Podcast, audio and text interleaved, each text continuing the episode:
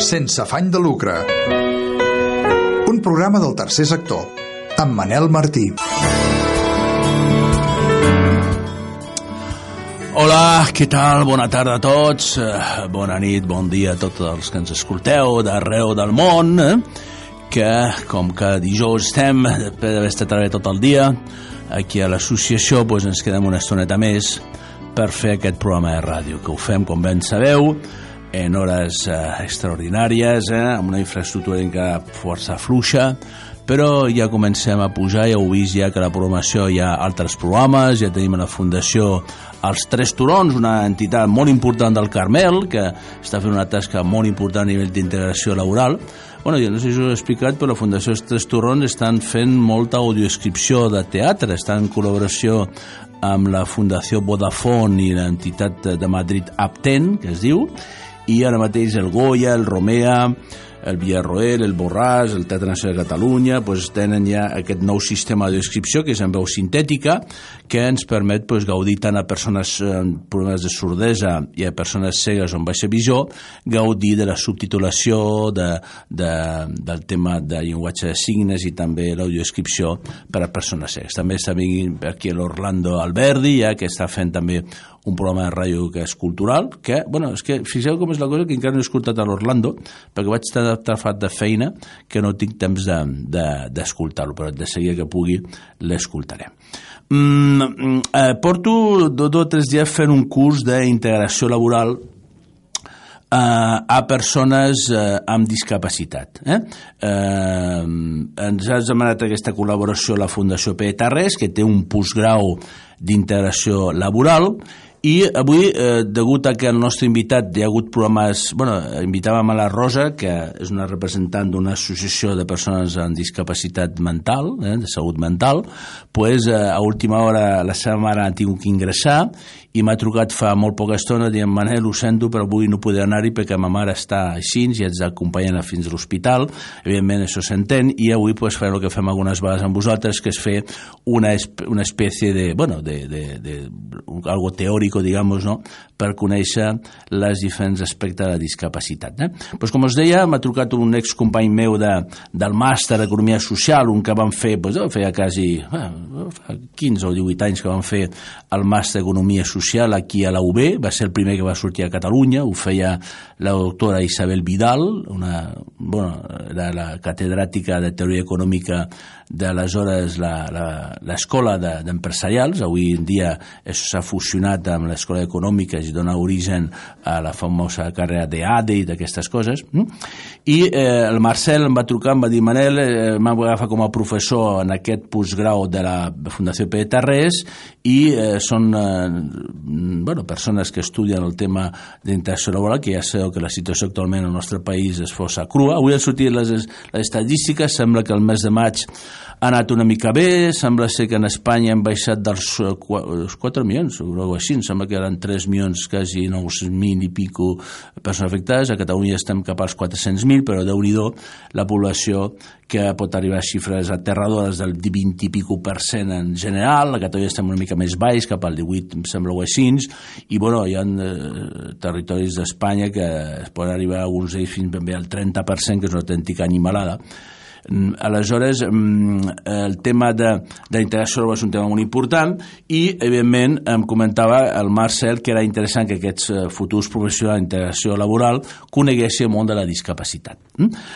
Um, uh, vaig a fer una menció una mica sobre com està la integració laboral perquè és un tema que ja sabeu que sempre reivindiquem perquè la integració laboral suposa eh, pues, l'autonomia de, de l'individu. Eh, clar, si una persona pues, estudia un seguit d'anys, es prepara per, per una preparació tècnica, que pot ser una formació professional o una carrera universitària, o algunes persones que no poden tindre, per exemple, formació perquè no han pogut adquirir o no han volgut, pues, si no tenen alternativa laboral, pues, tenen bastant cru, perquè sense alternativa laboral pues, no tens eh, possibilitat d'independitzar-te, de formar una família, i en el cas de la discapacitat, eh, al nostre país, qui superi el 65% de discapacitat i tinc un seguit de condicions familiars, eh, bueno, que cada un té les seves, però per obtindre la, la pensió no contributiva pues tens que reunir unes condicions familiars determinades i que se sàpiga el nostre país, eh, la no contributiva és de 300 i pico euros, eh, 360 euros o així, amb la qual amb això, com comprendreu, poques, poques, poques coses pot fer d'aquesta vida. Eh? Evidentment no pots plantejar-te ni llogar un pis, perquè un pis a Barcelona et costa com a mínim més que aquesta quantitat. Eh? Ara mateix a Barcelona un pis de menys de 500 euros, inclús hi ha apartaments i petits estudis de, de, de 40-50 metres quadrats que et costen 400 i pico euros, no? amb la qual un pis mig, mig normal pot costar 600-700 euros i fins i tot algunes vegades puja més aquesta quantitat. No? I, clar, aquestes persones, eh, en el cas de discapacitat, es transformen en una càrrega familiar de por vida, perquè són persones que ja pues, permaneixen sense feina i això es cronifica fins que arriba a situacions molt, molt lamentables. No? Um, els comentava que, que cada col·lectiu té una situació laboral determinada, en xifres globals hi ha estadístiques, però penso que no són massa fiables, els últims anuncis de la Fundació 11 que hem escoltat darrerament i que promociona sobretot la, la venda del cupó, no? perquè et diuen constantment que compris el cupó perquè ells busquin feina als discapacitats, han parlat d'un 70% d'atur, hm? eh, hi ha inclús xifres aterradores que parlen que en alguns col·lectius com persones amb, amb discapacitat mental poden arribar al 90 i pico per cent d'atur, amb la qual imagineu-se eh, quina situació, per exemple, en malalts mentals animals, fixeu-vos que pot ser, bueno, és que aniquila l'individu, eh? a part de que no té recursos, la persona queda pràcticament a casa seva, no té recursos per fer activitats d'esbarç o interessant, bueno, es podria apuntar a, una, a un gimnàs que pot costar 30 o 40 euros o si és discapacitat inclús potser una mica menys, no? Eh, però clar, no, està moltes hores a casa. Eh? La família, pues, ja ahir es contamina tot, eh? la família està molt, molt pressionada, l'efecte també ho està i l'ambient es deteriora moltíssim i aleshores t'hi trobes que en aquella família pues, moltes vegades és una, bueno, és una, una cosa bastant dolenta trobar-se dintre d'aquest sí. Mm? És, és un tema molt important el tema laboral i eh, cal buscar solucions. Aquí en Espanya teníem bueno, tenim, de fet, una llei que encara és vigent, penso, que encara que ens han promès moltes modificacions, hi ha algunes cases de modificació, que és la famosa LISMI, que, de, que ja està promulgada l'any 1982, hm? que jo us he parlat vegades d'ell, ho va promocionar molt un català que es deia Ramon Trias Fargas, eh, va ser conseller d'Economia del govern de Pujol, dels primers governs del Pujol, del, 1800, del 1980 i pico, Eh, el, el senyor Ramon Trias està casat amb la senyora Trueta, filla del famós traumatòleg que li hem dedicat, per exemple, l'Hospital eh, General de, de Girona, porta el nom de l'Hospital Trueta, pues, aquest matrimoni té un, un nano que, que es diu Andy, que té un síndrome de Down, eh? pateix síndrome de Down, i clar, eh, aquest senyor sembla ser que veia la situació del seu propi fill, que, que veia com anava la cosa, i clar, coneixia molt d'altres famílies que estaven pues, bastant pitjor que ell, perquè ell té una situació i un estatus social bastant elevat, i pues, veia la situació, i va eh, lluitar perquè en les Cortes Espanyoles de Madrid es pronunciés LISMI. La famosa LISMI va començar a eliminar les barreres arquitectòniques, parlava d'eliminació de barreres físiques, començava a parlar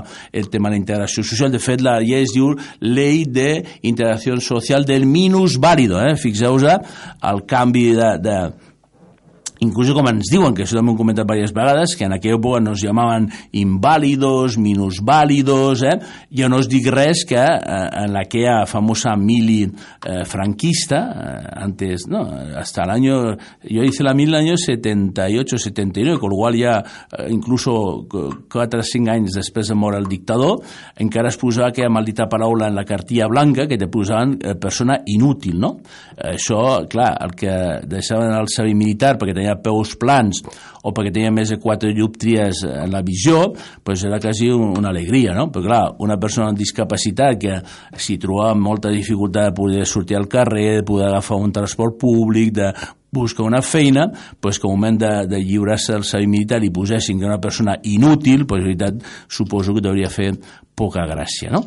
Mm, la LISMI va fer i, i posar el seu redactat que obliga, obliga, eh? Això, fixeu el que són les lleis. Ara mateix amb el govern aquest espanyol que no para de parar la Constitució, amb els problemes aquests que tenim al nostre país actualment d'alguns, bueno, hi ha molts com, companys de, i compatriotes nostres que estan lluitant per una, un nou, país, en, en el cas de, de Catalunya, i eh, el govern espanyol no para de dir les lleis, les lleis. Pues mira, la LISMI l'any 82 deia i obligava les empreses públiques, eh, digues-se Ajuntament, Diputació, Estat Central i tot el que sigui públic, el 3% de la població eh, estigui eh, estiguessi eh, composat per treballadors amb discapacitat. I també obligava a les empreses privades de més de 50 treballadors eh, que el 2% de la plantilla siguessin persones amb discapacitat. No?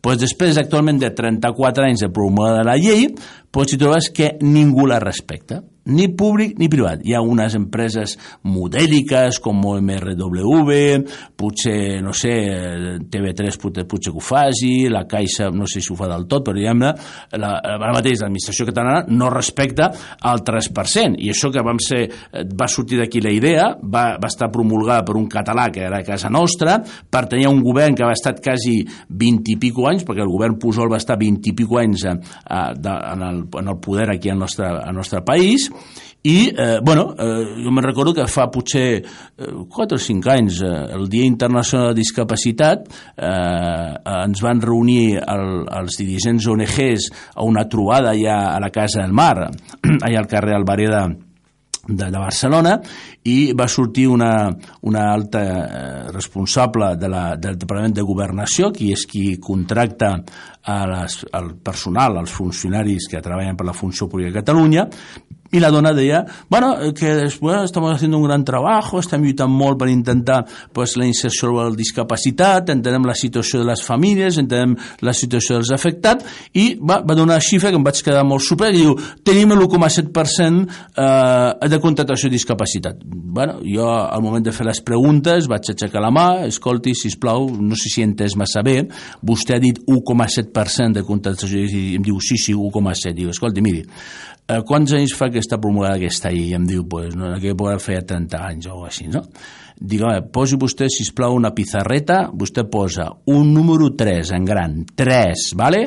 A sota posa menys 1,7 que és el que vostè compleix avui en dia. Posa una, una ratlleta al mig i això li dona un resultat ni més ni menys de veritat de 1,3%. Diu, doncs pues sí, 1, pues mira, escolti, no hi ha dret que un país com Catalunya, després de la vora de quasi 30 anys, tingui encara la mancança de l'1,3% en contra d'això.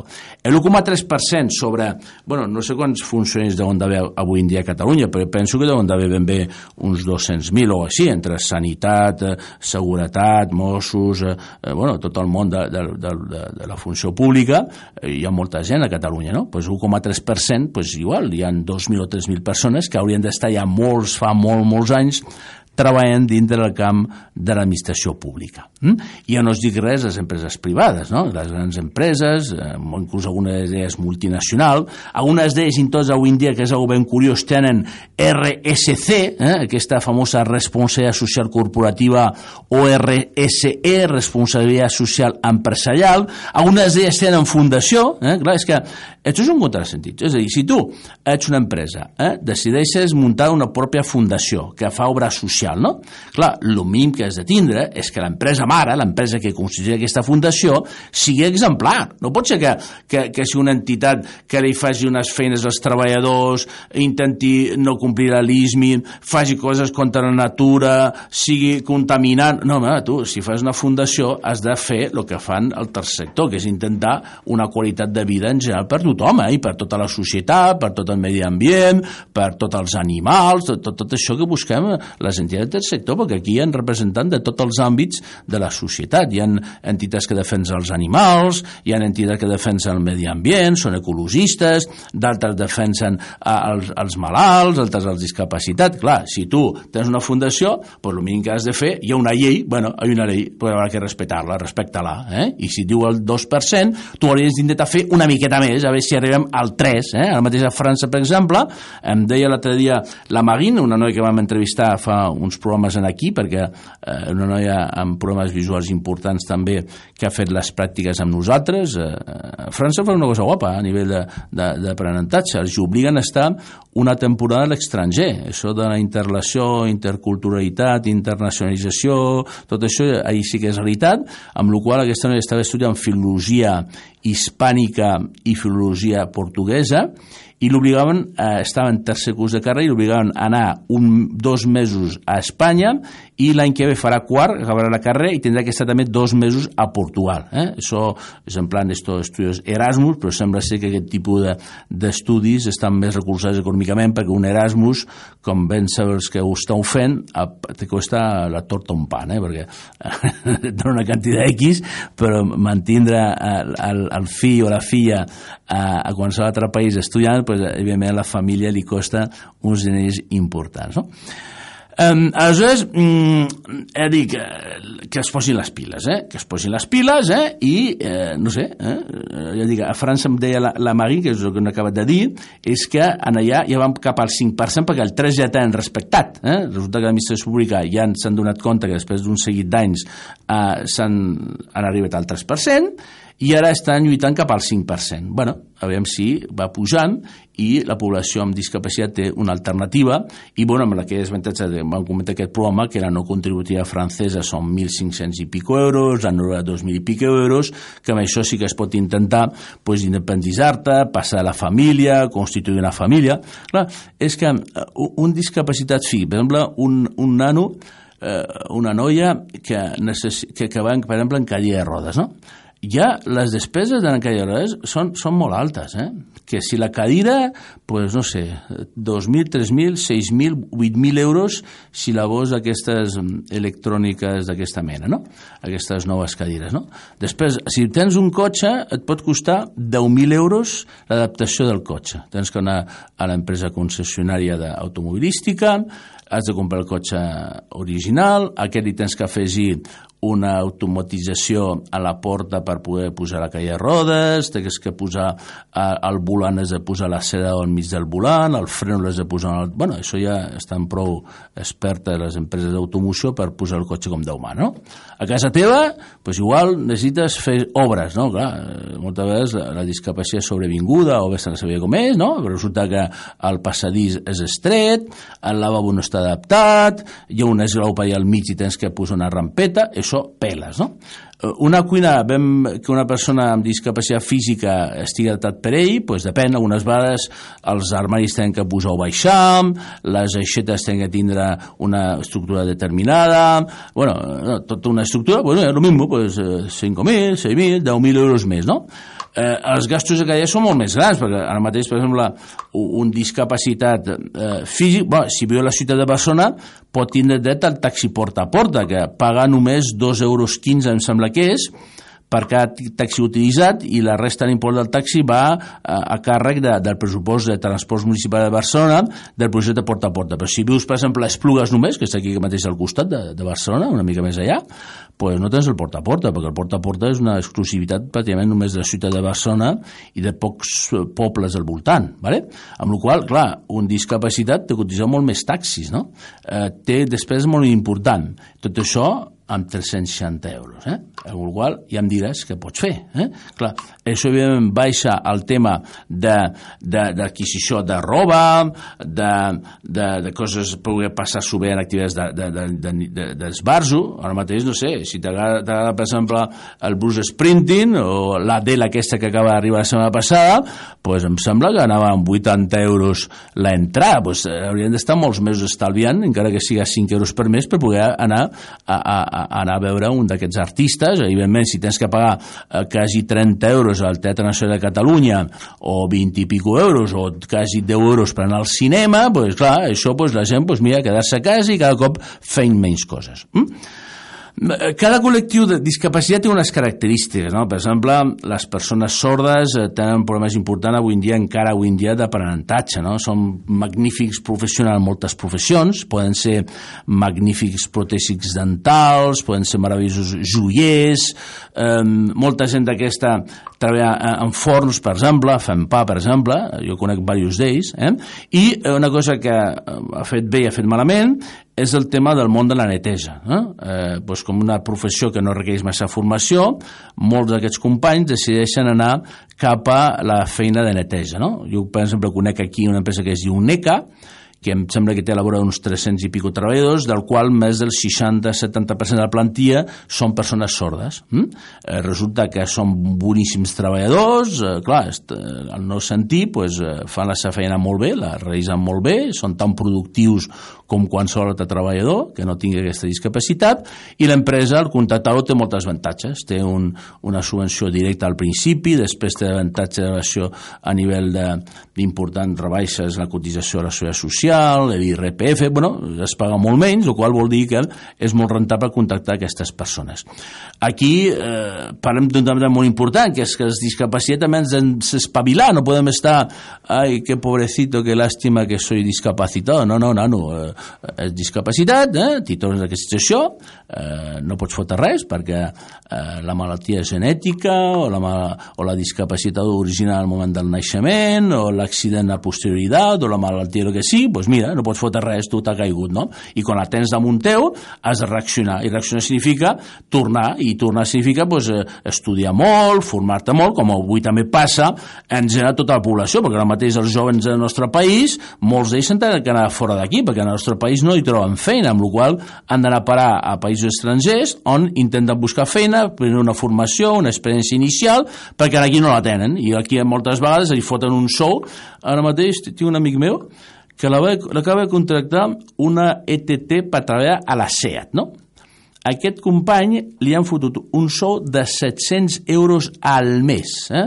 el, el nano porta un toro d'aquests de, de traslladar cotxes de, a, les, a les nous aquelles gegants de, de la SEAT i té tres torns. Un dia treballa de 6 del matí a les 2 del migdia, a les 3 setmanes de 2 del migdia a 10 de la nit i altres tres setmanes de 10 de la nit fins a 6 de la matinada. Aquest pobre no sap si està a l'hora de dinar, de sopar o de, o de berenar pràcticament, no? Eh?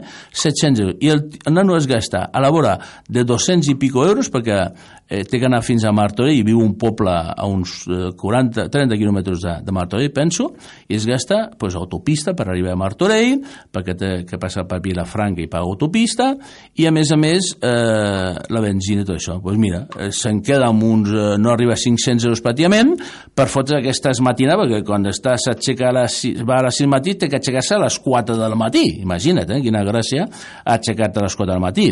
I quan va de nit, pues, clar, li trastoca el son i déu nhi això per no arribar a 500 euros al mes. No? Aleshores, també a la discapacitat hem d'espavilar-nos, Existeixen problemes importants d'aprenentatge en les escoles, eh, algunes universitats s'està posant l'aspira, el mateix, per exemple, la, la UOC ha fet una cosa molt guapa, que és fer tots els apunts de les, totes les carreres en, eh, en tinta, és a dir, en, en llibre de tota la vida, ho fa també en digital, amb la qual el que tenim accés a noves tecnologies podem aprendre amb els nostres ordinadors, amb els nostres mòbils, i també ho hem fet en veu, eh? que és un tema també afegit a, perquè la gent pugui aprendre totes aquestes carreres. És un tema molt interessant per a la formació. El discapacitat intel·lectual parlàvem de que eh, hi ha tres modalitats d'integració laboral, hi ha els tallers ocupacionals, els tallers especialitzats i la plena integració laboral, que és la desitjada per part de tothom. Els tallers ocupacionals són tallers en els quals no es pretén producció alguna, el que es pretén són, estan adreçats a discapacitat intel·lectual profuns, hi ha persones que tenen grau dificultats eh, per desenvolupar una feina normalitzada, hm? I ahir s'afegeixen activitats eh, afegides a activitats laborals, hi ha tallers que fan activitats de psicomotricitat, de, bueno, de, de tots aquests temes d'arteteràpia, musicoteràpia o d'una d'aquestes també, eh, poden acudir a activitats esportives, a sortides de tota mena, i el que esperem amb aquestes activitats és que la persona estigui ben atesa, que el nano se senti a gust en aquest taller, per exemple, i evidentment serà també un tema molt important per a la família que en aquelles hores que la persona està en aquest taller, saben que està bé atès, no? i la família també s'oxigenarà moltíssim. Mm? Aquest taller haurà d'estar sempre, perquè hi ha companys que no poden aguantar un ritme laboral de 8 hores al dia, són persones moltes vegades molt hiperactives, bueno, tot un seguit de, de problemàtiques que els que treballen en aquest canvi, evidentment, el coneixen força. El, els tallers especials de treball són eh, tallers que competeixen al mercat lliure, i tenim molts exemples a Catalunya, tenim exemples d'empreses d'automoció, tenim empreses de, de, de bugaderies, tenim empreses de catering, per exemple, ara mateix ACIC, té, té una empresa, ACIC és l'Associació Catalana d'Integració i Desenvolupament Humà. Aquesta associació treballa amb, amb persones eh, límites, no? aquestes persones que estan en el límit entre la situació de, de normalitat i la situació de discapacitat, per exemple. No?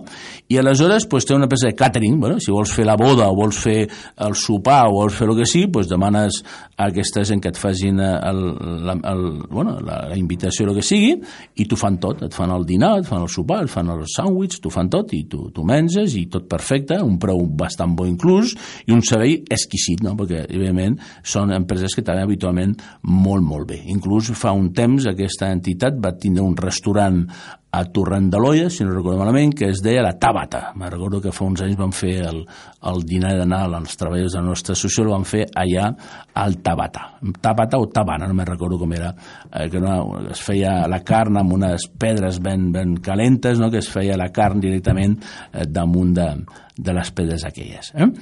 Mm, eh, hi ha un exemple guapíssim a Catalunya que, que tothom el coneix avui en dia que és la Feixeda no? la Feixeda és una cooperativa sense afany de lucre mm? Qui treballen ben bé uns 200 i pico treballadors amb discapacitat, tots ells, la majoria, diguem-ne, no pas tots, però la gran majoria són discapacitats, bàsicament intel·lectual i mentals, això ens ho explicarà algun dia, que a veure si pot vindre per aquest programa el Cristóbal Colón, que és el seu, bueno, el seu iniciador, el seu promotor inicial, diguem-ne, el que va constituir l'empresa ja fa bastants anys, i avui en dia doncs, et menges un iogurt o un flan de, de la feixeda i allò està boníssim, eh? Estan, bueno, està, són els millors, jo, jo n'he provat de tots, no?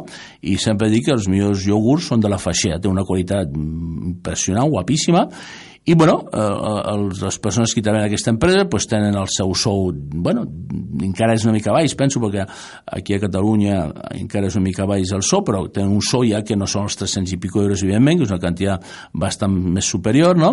i que a més a més la, la Feixeda ha fet residència ha fet pisos tutelats ha fet, ha fet pisos d'autonomia personal i de vida independent per exemple i a més a més fan activitats d'esbarzo fan activitats esportives bueno, diguem-ne que l'empresa en aquest cas s'encarrega de tot tots els temes que, eh, bueno, que, que tenen necessitat d'aquestes persones amb discapacitat. No?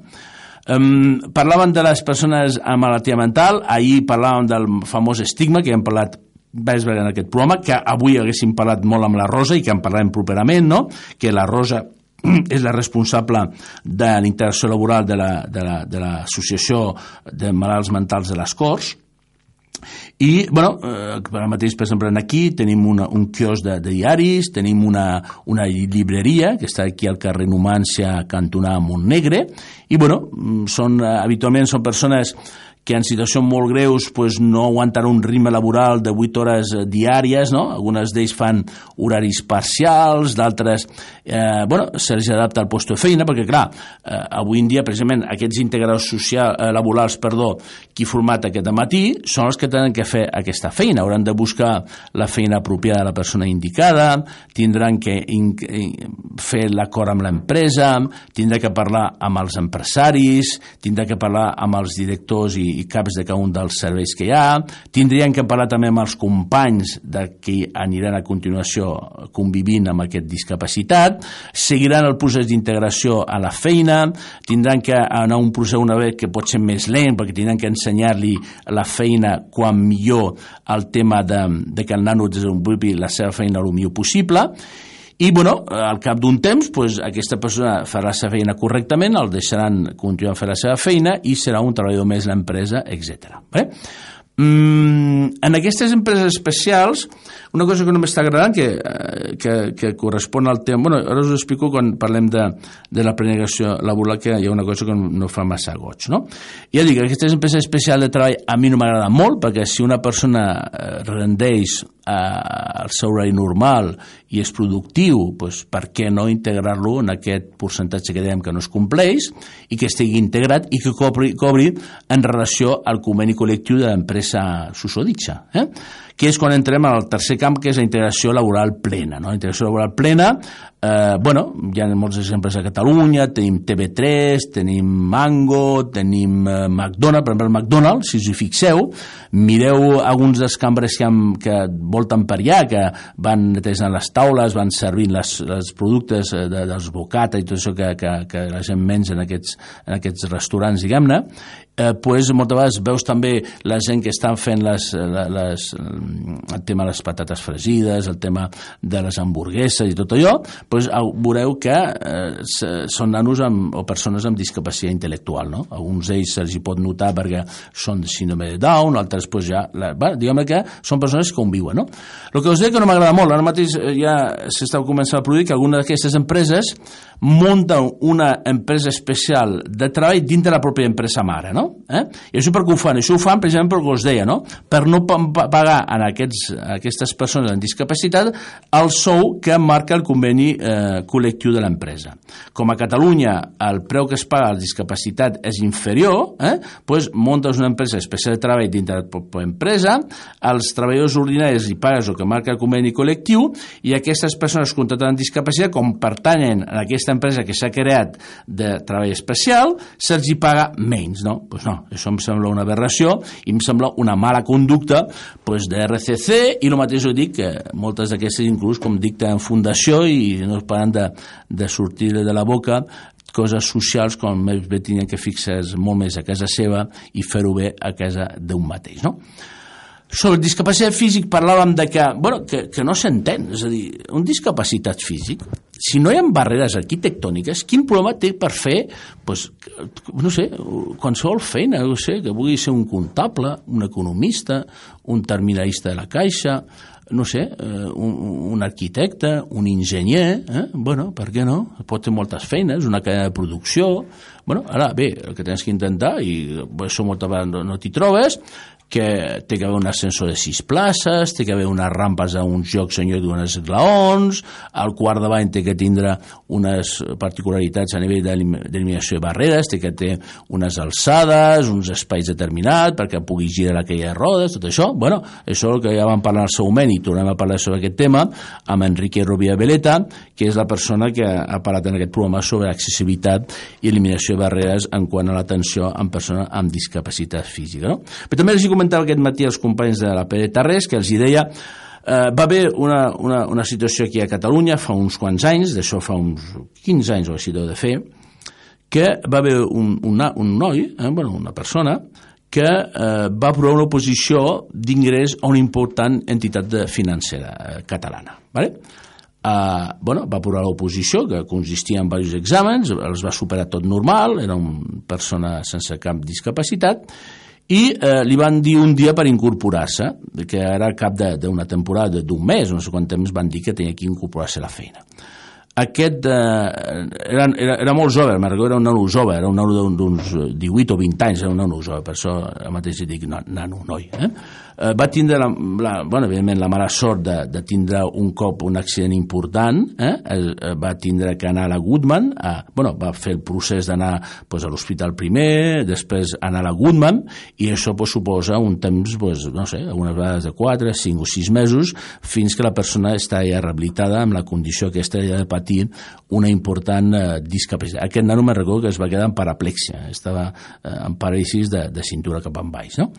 Mm, va, va anar, ja va, havia vist l'empresa dient escolti, mira, és que no m'incorporo perquè tinc un accident, aquí té l'informe mèdic d'en que estigui en aquesta situació, quan hi acabi m'incorporaré, no? Eh, li va acabar el procés aquest de rehabilitació i van acabar l'empresa i vull incorporar. I l'empresa va dir, no, no, vostè no entra. Mm? I va dir, i per què no puc entrar? I, evidentment, el motiu real en aquell moment era perquè era discapacitat, eh? anava en calle de rodes. No?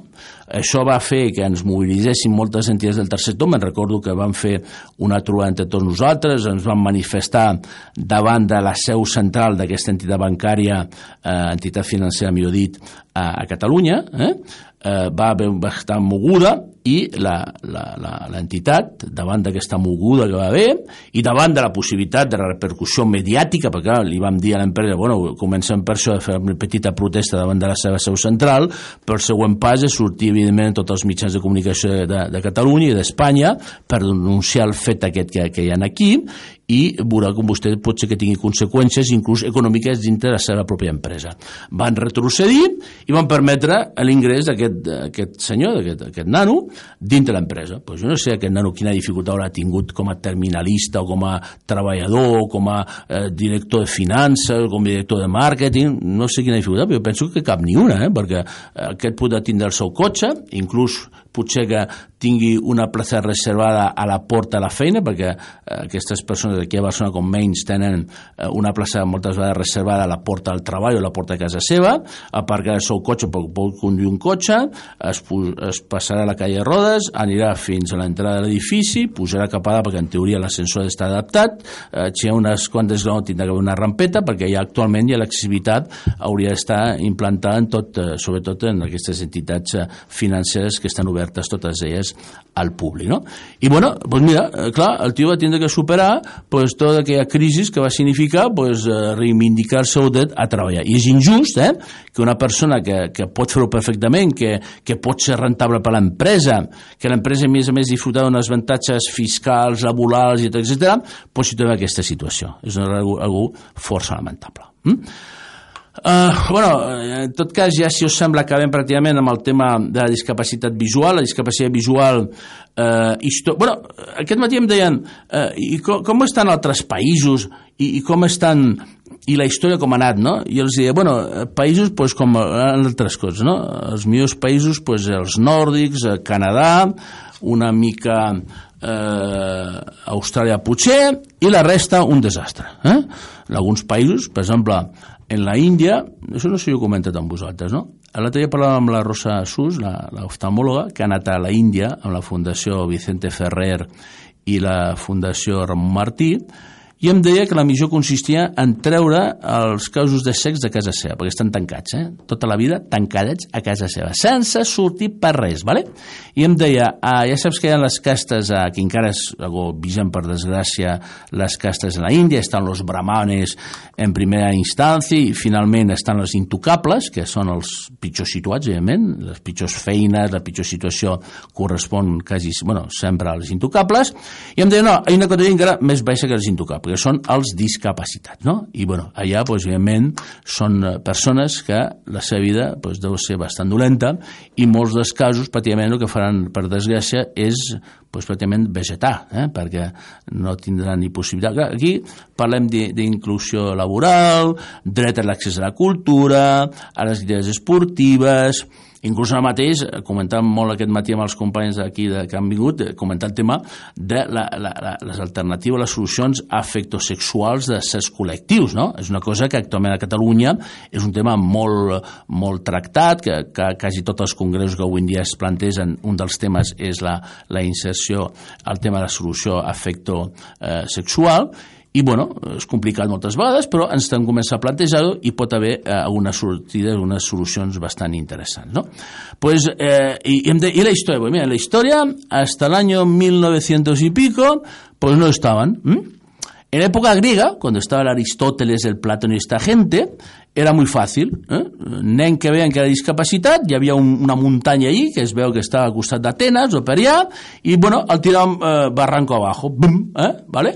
Si es matava el nen quan caia baix, pues estava mort, i si no, es quedava mort d'inanició, de, de no menjar, perquè ningú se'n recordava de portar-li menjar aquest nano que estava, evidentment, pues, mig mort abajo al barranco. Eh? Això és el que ha passat durant moltíssims anys a la, de la història. Hi ha hagut eh, infanticidi a l'obèstia en el món. Vale? Mm? Eh, I a partir de 1940 i pico, el primer caia roda que es va veure en el món va ser el que va portar el president Roosevelt quan l'armistici de Segona Guerra Mundial, el discapacitat intel·lectual van començar a sortir de casa... Bueno, els secs vam sortir una mica abans ja, cap a l'any 1900 i alguna vam sortir a vendre un petit cupó, aquí l'any 1932 va haver un senyor molt important que és el senyor Roc Boronat, al qual hi hem posat un carrer aquí fa molt poc al 22 arroba, aquí al costat de la plaça de les Glòries a Barcelona, pues, eh, va, van començar començar a veure'ns encara, encara que fos una mica pels carrers. I bueno, molts secs que en aquella època pues, els hi veies pues, a la porta de la catedral o a la porta de l'església amb la mà estesa per demanar una almoina a qualsevol del que passaven per allà. Eh? bueno, això als anys 70, 80 va començar a organitzar el tema del tercer sector i bueno, avui en dia 2016 pues, estem com estem, encara no estem bé del tot, el que es deia fa temps, no estem en un hotel eh, molt luxós encara, encara estem en una posadita, una, una fonda d'aquestes, eh, molt petita, sense estrelles encara, i ens ja poder estar en un pequeño hotelito, eh, digamos, a nivell general, pues de una, dos, tres estrellitas, una mica en aquest sentit, no? El sex, pues, hem tingut tota la vida venda el cupó, que ha sigut nostra alternativa eh, bàsica. A mi no m'ha agradat massa mai el cupó de, de la 11, Primer perquè és un treball molt repetitiu i moltes vegades molt nerviós perquè niquiteses molt perquè moltes vegades vas a comissió amb la qual la tensió nerviosa moltes vegades està present hm? És una, una feina que, clar, està tot el sant dia en una cantonada o està tot el sant dia en un metro quadrat, pues és durillo. Hm? Tampoc m'agrada perquè produeix una altra discapacitat que és una malaltia mental, que és la ludopatia. Això, el mateix, és que el mateix és al·lucinant escoltar eh, les emissores de ràdio i anunciar la, les apostes deportives i dice, actue, com, com ho diuen, con responsabilidad o algo así, diuen, no? Actúe con... Juega usted con responsabilidad o algo así, diuen, no? Hòstia, no fotes, m'estàs menjant el coco per qui jugui i després em dius que, que no, no jugui massa. A ti el que t'interessa és que jugui massa, per això m'estàs fent i gastant molta pasta en publicitat, no em mengis el coco dient que me vols ajudar. I si entro en la ludopatia, no vindràs pas tu a ajudar-me, eh? És a dir, l'empresa que fa la, la loteria, la loteria aposta de l'est i tot això, bueno, aquesta encara ho fa una mica mitjançant la sanitat pública, però mateix, si vas a, a Belvitge, metge, perquè tens una ludopatia, doncs igual pots tirar-te inclús diversos anys fins que et puguin atendre com Déu mana. És un tema que repeteixo que que ha sigut sempre, és veritat que ha sigut una sortida laboral interessant per nosaltres, que ens han donat dignitat durant quasi un segle i pico, eh? bueno, un segle no, encara no, eh? no estem encara al segle perquè el, el, el cupó va sortir d'una forma oficial a tota Espanya l'any 1938, encara que uns, ja uns quants abans ja havia sortit algunes alternatives en Alacant, en, en Sevilla i també aquí a Barcelona, com dèiem, res del, del famosíssim sindicat de sex de Catalunya, que aleshores va ser molt famós, eh? pues va sortir aquesta idea. Actualment eh, hi ha eh, companys nostres amb discapacitat visual i ceguesa que intenta moltes activitats eh, laborals, eh? hi ha gent que es forma molt bé, tenim economistes, abogats, fisioterapeutes, psicòlegs, pedagogs, educació socials, formació professional de telefonia, de quiromassatge, de bueno, d'afinador de, de, de pianos, per exemple, bueno, hi ha moltes activitats eh, buscat pel mercat laboral, eh, diguem-ne que tenim bàsicament la professió de fisioterapeuta, una mica quiromaxacista i afinador de piano i les de més amb grandíssimes dificultats. El mercat laboral no ens absorbeix, no? I actualment hi ha tot un col·lectiu de persones amb ceguera i baixa visió que està molt malament perquè molts d'ells, per exemple, estan al vent del cupó i no estan pas feliços perquè el seu objectiu en la vida és haver sigut, perquè per això han estudiat la carrera inclús moltes vegades, pues, d'economista, abogat o qualsevol d'aquestes. Mm? Um, ja dic, um, tot això són polítiques, per això en aquest programa dèiem que volem que, que vinguin polítics, ja ha passat per aquí la Neus Munté, va passar fa pocs dies, haver representant de Ciutadans, um, del Partit Socialista de Catalunya, d'Esquerra Republicana va venir l'altre dia el, el Jordi, i vindran més, eh? perquè les seves decisions ens afecten directament a nosaltres. Eh? I depèn del que facin, hi haurà una cosa. I clar, les lleis, qui les fa complir o les fa complir, pues són els, les forces que ells tenen. Algunes vegades són forces coercitives, eh? una bona multa, eh? el mateix, per exemple, les barreres. El mateix, la llei d'accessibilitat que acaben de promoure a Catalunya el 2014. Està molt ben parida aquesta llei, és una llei meravellosa, però perfecta quasi, ¿vale? Si la complim, pues déu nhi Ara, ja veureu com moltes coses no es compliran pas. Si hagués una sanció, primer, que la gent s'assabenti, després estigui formada, tot el que vulguis al principi, no? Però en última instància, si la gent no ho fa el que li pertoca, una bona clatellada i veuràs com la persona comença a respectar la llei. Perquè ara mateix, a Hisenda, ningú... El mateix, per exemple, avui em sembla que el Messi ha anat al nostre gran jugador de futbol, eh, ha anat al juzgat perquè el denuncien un, bueno, un tema fiscal de no sé quants milions d'euros i el nano ha dit que ell només ha firmat. I jo penso que és veritat, és veritat, el Messi no, no sap res de fiscalitat, i el son pare penso que tampoc, no? Deu tenir un equip d'assessor brutal, que els deu de costar la torta un pan també, i bueno, eh, firma això, doncs mira, firma, eh, firma això un parell fiscal, això és vàlid, sí, jo firmo, vale. Ah, veuràs com li foten un petit pal, eh? a part de, de pagar la, la, la, el que haguessin tingut que pagar, més una importantíssima sanció que serà del 50%, del 100%, del 200%, i Zenda no, no va con xiquites, eh? Aquesta gent, quan passa per casa i s'ho miren bé i troba un error, et fot una cretalla realment molt, molt important, no? Doncs pues el mateix, escolta'm tu, està afectant a persones, persones que ja representen el 10% de la, de la població. Situacions que podem patir tota persona, tots qualsevol nosaltres pot estar una discapacitat dintre de 30 segons, no? Pots estar ara mateix perfectament a casa teva, caminant, anant amb el cotxe, però hi ha quantitat de, de, de situacions que es produeix a continuació una discapacitat, i són reals, estan aquí cada dia amb nosaltres, eh? Un accident de tràfic, eh, cada cap de setmana sentim tantos muertos. Bueno, aquests nanos, aquestes persones, per desgràcia, ja no hi continuaran sentint, no? Però a continuació venen els ferits greus, no? Val? Pues aquesta gent són els que omplen o van cada dia pues, a la Goodman, a la ONCE, a nosaltres, a entitats de discapacitat intel·lectual, tot això, que tenen cranoencefàlico, lesiones cranoencefàliques, cap allà, eh? i tot això està ahí present. Vale? Pot ser el mateix un ictus, no? Jo mateix tinc diversos companys aquí a l'associació que de sobte, alguns d'ells perquè, bueno, alguns d'ells perquè no portaven un control prou exhaustius pues, de, dels nivells de colesterol o de què sé què, no sé però mira, va, un ictus va, eh? alguns d'ells tenen una important discapacitat inicial i després es recuperen, hi ha gent, per exemple, que es queden sense poder parlar, amb tot, per exemple, amb mig costats una hemiplegia important paralitzada i després amb exercici, fisioterapeuta es recuperen i comencen a continuar, però d'altres no, eh? d'altres es tornen a quedar amb una discapacitat severa i estan aquí present, no? I era una persona que fa quatre dies estava normalitzada, ordinària, sense cap dificultat, eh? i ara ja la té, no? Comença a preparar el terreny, no? Perquè te pot passar, quan siguis avi, aquí tothom hi caurà, eh? Aquí no se salva ni, ni ningú, eh? Ningú s'hi salva de discapacitat, perquè quan siguis gran, arribis a edats de 70, 80, alguns de molts ja arribaran als 90, 100 anys, perquè ja l'expectativa està en 80 i pico anys actualment en, es, en el nostre país, no?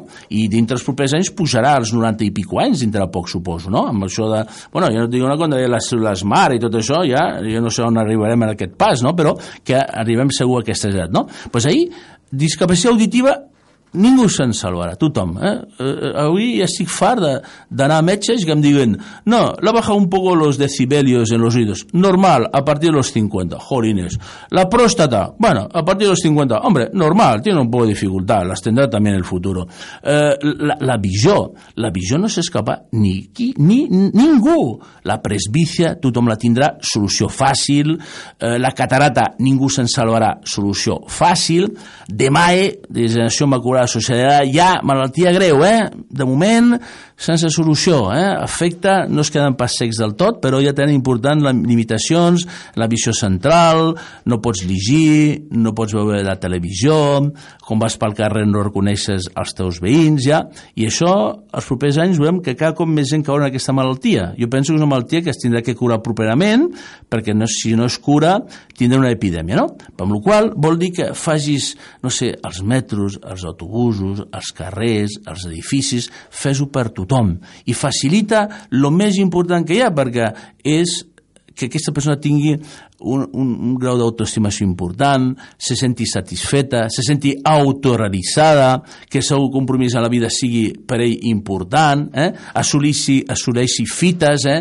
vull ser eh, economista, m'he tirat igual més anys inclús el normal, perquè alguns discapacitats tenen dificultat i no acaben la carrera als 4 anys dels graus, poden estar 6, 7, 8 anys fer una carrera, han lluitat, han tingut dificultat de transport igual per arribar a la universitat, han tingut dificultat per tindre els apunts a punt, eh? que, que el dia de l'examen és el tal dia del mes de juny, no m'arriben els, els apunts, que no els tinc en el meu sistema, les d'aconseguir bueno, ho aconsegueix, no? I després quan entra al mercat laboral, fora, no, no entres en aquest mercat, no? És molt important. I us dic jo que, bueno, alguns hem tingut la sort de, de que, la, la, per exemple, el meu cas, jo vaig poder treballar durant molts anys eh, com a persona ordinària normalitzada. Tot això, tothom diu com ens diem les persones que no tenen discapacitat. Jo els dic de qualsevol mena, persones sense discapacitat, persones normal, entre cometes, etc. Eh?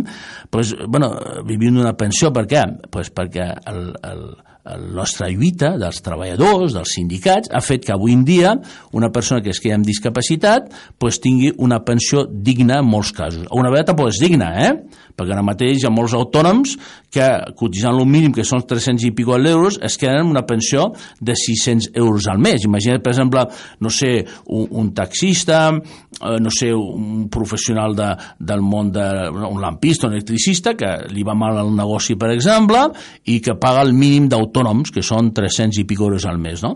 I que de sobte li sobre una discapacitat es queda una pensió de 600 euros. Clar, això eh, li, li trastoca tot, eh? Hi ha gent que passa d'uns ingressos mensuals X, no? i quan apareix la discapacitat aquest X es rodeix en una xifra important cap a baix. No? Pues ja dic, és un tema molt important, el tema d'intentar eh, trobar solucions laborals, que la gent estigui a gust, no? i bueno, el que us deia sempre, nosaltres aquí volem informar la gent, volem que sigueu formats, sigueu conscients de la problemàtica, conegueu-siu tots vosaltres les capacitats de les persones amb discapacitat, no paro de dir-ho, eh? Soc molt païsa, eh? La gent em diu, mare, eres un pariza, no? Però em dono compte que ho soc i, i soc molt conscient de que ho soc, no? Però vull insistir, eh? Les persones amb discapacitat tenim capacitat i si la societat no se n'aprofita d'elles és eh, per, són pèrdues, eh? vas perdent la possibilitat d'un nano, d'una altra persona, d'un altre noi, d'una altra noia, no sé què, no sé quanto, i el que necessitem tot en aquest programa, sobretot perquè és el que el leitmotiv d'aquest programa, és intentar aquest món, eh, que quan canta l'imàgine de John Lennon parla d'un món obert, d'un món solidari, d'un món en què estem tots compromesos, i també en aquest món volem que tothom tingui uns graus de satisfacció personal, etc eh, etc, lo més eh, millors possibles. ¿Mm? Rolando, ¿cuánto llevamos? Nos vamos ya casi una horita de programa, ¿eh? De unido, ¿eh? Me enrollo mucho, ¿verdad, Rolando? ¿Eh? Me dice que sí, Rolando, que m'enrotllo mucho. Però bueno, ja dic, intento bàsicament... Eh, penso que la gent que no ha estat mai en aquest món i que comença a entrar en aquest aspecte, eh, entenc que és, ha de ser, hauria de ser molt interessant que els estudiants de, que no tenen la formació en la seva universitat, perquè avui en dia no es treballa, és a dir, ni en pedagogia, ni en psicologia, ni en magisteri, ni eh, res, eh? carrers d'arquitectura, eh, disseny, enginyeria, eh, informàtica... És que, l'altre dia parlava un nano que estaba a punto de acabar la carrera de informática y decía, ¿conoces el código WISE? ¿Y eso qué es? digo, pues mira, eso es un código internacional que existe hace ya unos cuantos años, que tiene tres niveles de adaptación de las páginas web de las aplicaciones. Simple A, doble A i triple A. Eh? I vol dir que hauràs de fer unes tècniques que són fàcils d'aprendre, però que fa que la pàgina web la pugui consultar o totes les persones o en algunes les trauràs. Si està ben adaptat, accedirem tota la informació, siguis discapacitat visual, eh, físic, intel·lectual, tot això, i si no està adaptat, doncs mira, en aquella pàgina no s'assabentaran alguns d'aquests col·lectius en particular. Amigos, amigas, Rolando, buenas noches. Cisco Valles, buenas noches. Cisco Valles sigue estando como productor nuestro de este programa. Nos envía invita invitados cada ser temps. Eh? Ja veieu que jo parlo un... Eh, eh, llaman el Spanish English, no? Pues jo haig de parlar un eh, eh, Spanish, eh, algo así catalán, ¿eh? Es una mezcla de cultura francesa, árabe, eh, espanyola, catalana, pues fa que hagi sortit aquest idioma que jo l'únic que espero és que la comunicació entre nosaltres existeixi i penso que m'enteneu perfectament. Gràcies a tots per haver estat amb nosaltres aquesta horeta, eh? els dijous a les 7 de la tarda, sense afany de lucre, l'emissora de ràdio, eh? estem pendents, ja us ho vaig comentar, eh? la setmana, potser aquest mes de juny ja sabem alguna del possible nou local, que si tenim un local guapo, guapo, farem flipar. Us ho puc assegurar que estarem ahí fent coses realment molt interessants. Amics i amigues, adeu, ciao, goodbye. Hasta siempre. Fins sempre. In a club with you in 1973, singing Here We Go Again.